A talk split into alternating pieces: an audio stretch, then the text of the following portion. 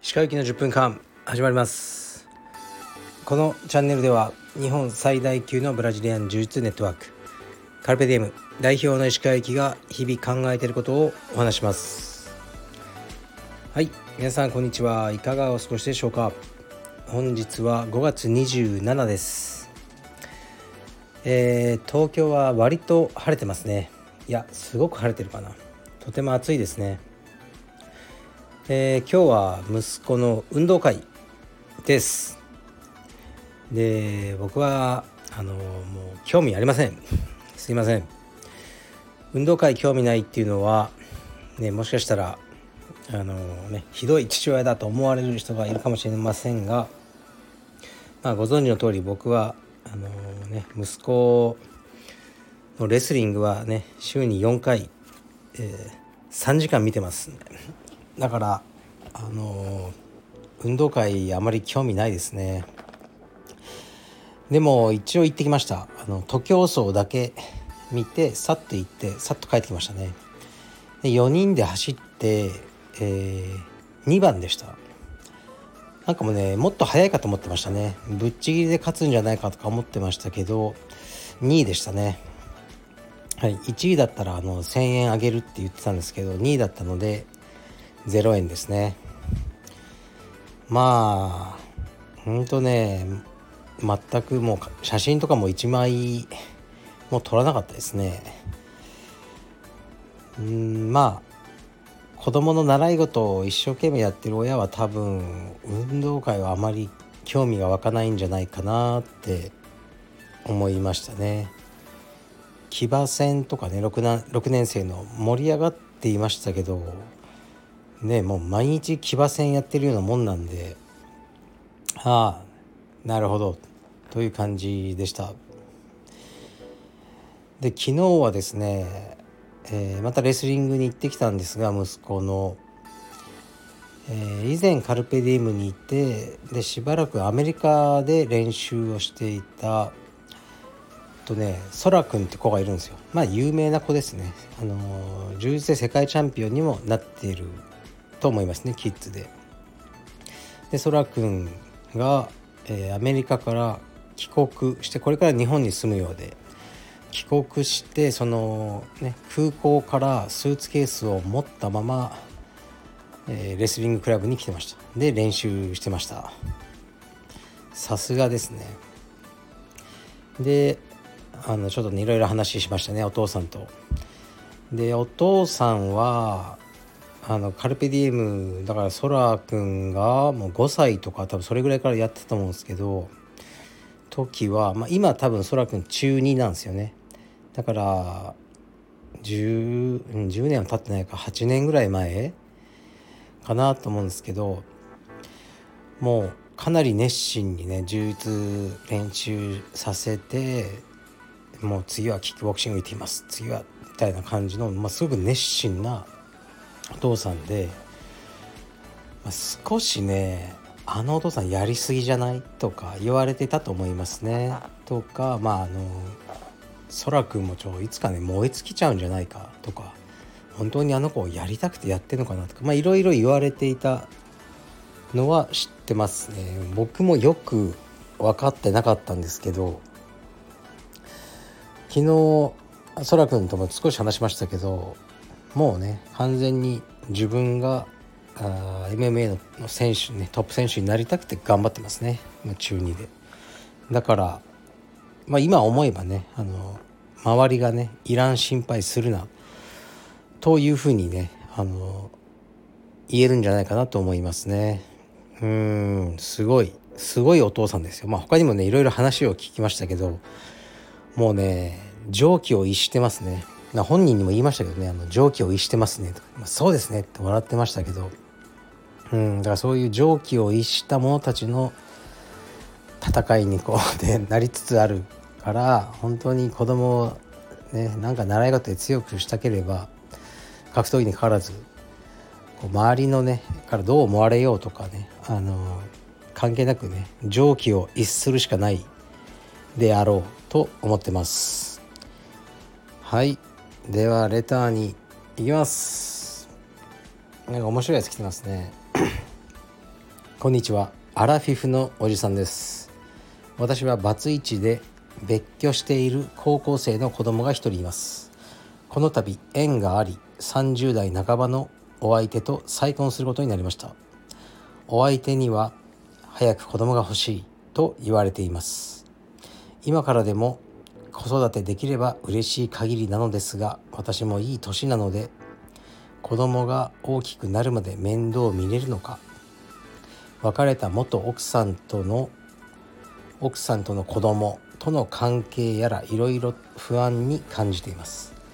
何より離婚して一人暮らしで寂しい思いをしているのに一人が楽でいいなと思う気持ちもありました。新しい奥さんには言えませんが夫婦2人だけでもいいのではと思う自分もいます。正直なかなか考えがまとまりません。何か思うところありましたらお話お聞きしたいです。よろしくお願いします。はいありがとうございます。いや素晴らしいじゃないですか。アラフィフでなのにね30代半ばの相手と再婚することになったと。まあ30代半ばといってもね女性も決してねそのねすごく若いわけじゃないので子供を急いでらっしゃるってことですね。でまあ分からないけどこのお相手の30代の女性は初婚なのかな？で多分子供はいないって感じなんでしょうね。だから本当気持ち分かりますよね。高校生まで育て上げてまた一から赤ちゃんっていうのは結構しんどいなって思いますね。でももうやるしかないんじゃないですか？このねその結婚ってその人というかその人プラスその人の考えと結婚するってことだと思うんですよね。受け入れるってこと。だから子供を本当に嫌だったらもう言うしかないですよね。それでお別れするしかないと思いますね。子供って作るか作らないかあの意見が違うとかなりねいろんな人を不幸にしちゃうからもう自分は子供は持たないというあの信念のようなものがあるんだったらもうそれをお伝えしてで彼女を苦しめるのは良くないですね。本当に好きなんだけどやっぱこれはねあの僕は別れると思いますね。でもまあどっちでもいいかなと思ってるんだったらまあね新しい奥さんの言うこと聞きましょううんね作りましょうはいそんな心配しなくていいんじゃないですかね。多分ねこのこうこの最初の子を育てた時よりも楽ですよ。体力的にはきついかもしれないけどうんなんか知識もあるしその1人目の大大変さをそのままねトラウマになっちゃってるかもしれないけど2人目はそんなに大変じゃないんじゃないかなって思います。作りましょう。でね離婚して一人暮らしで寂しい思いもしてるのに一人が楽でいいなと思う気持ちもありましたそれねこれ言い出すと本当ね結婚に向いてない人になっちゃいますねだからまあプリナップじゃないんですけどそのね婚前あの契約書そこまでじゃないけど言いたいことはね全部言っておいた方がいいですよ。その不安な気持ちがあるのも、ね、子供ちょっと自信はないんだとね持ちたくないって言わなくていいけどいや大変だなっていう気持ちはあるとかずっと一人でいて一人の時間が結構好きになっちゃった自分もいるとかそういうことは伝えておいてその考えも、ね、少しは尊重してもらえるような関係が望ましいと思いますね。でそれ伝えることによってねそのもう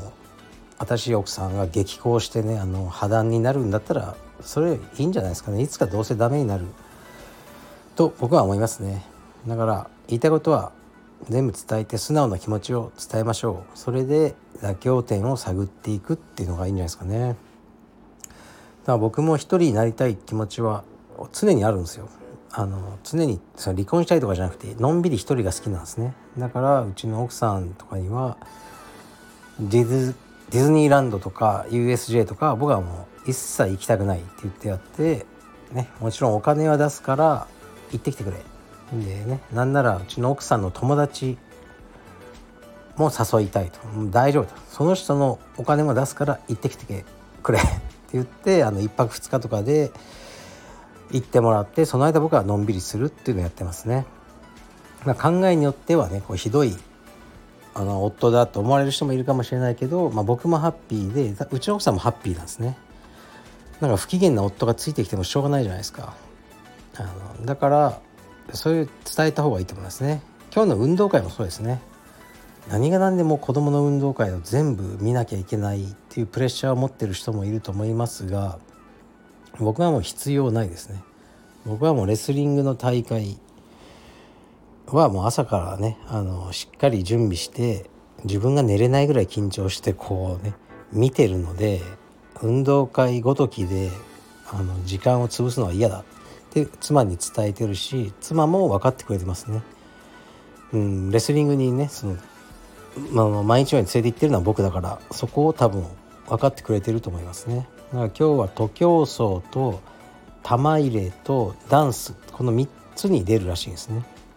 でも僕はもう徒競走のみ見たいと。他はあのー、ね一切興味ねえって言って今日はね15分ぐらい、ね、見て帰ってきましたね。だそれをねあのー、分かってもらうことが大事ですそのまあわがままとかねあのそういうことじゃないんです。お互いあの、ね、うちの奥さんも結構なねわがままをあのかましてくることあるんですけど、まあ、僕は聞き入れてますね。それでお互いにあの妥協点を探るっていうのがいいと思います。はい。だからあの手遅れになる前に自分の考えをしっかり伝えてあげましょう。はい。じゃあ失礼します。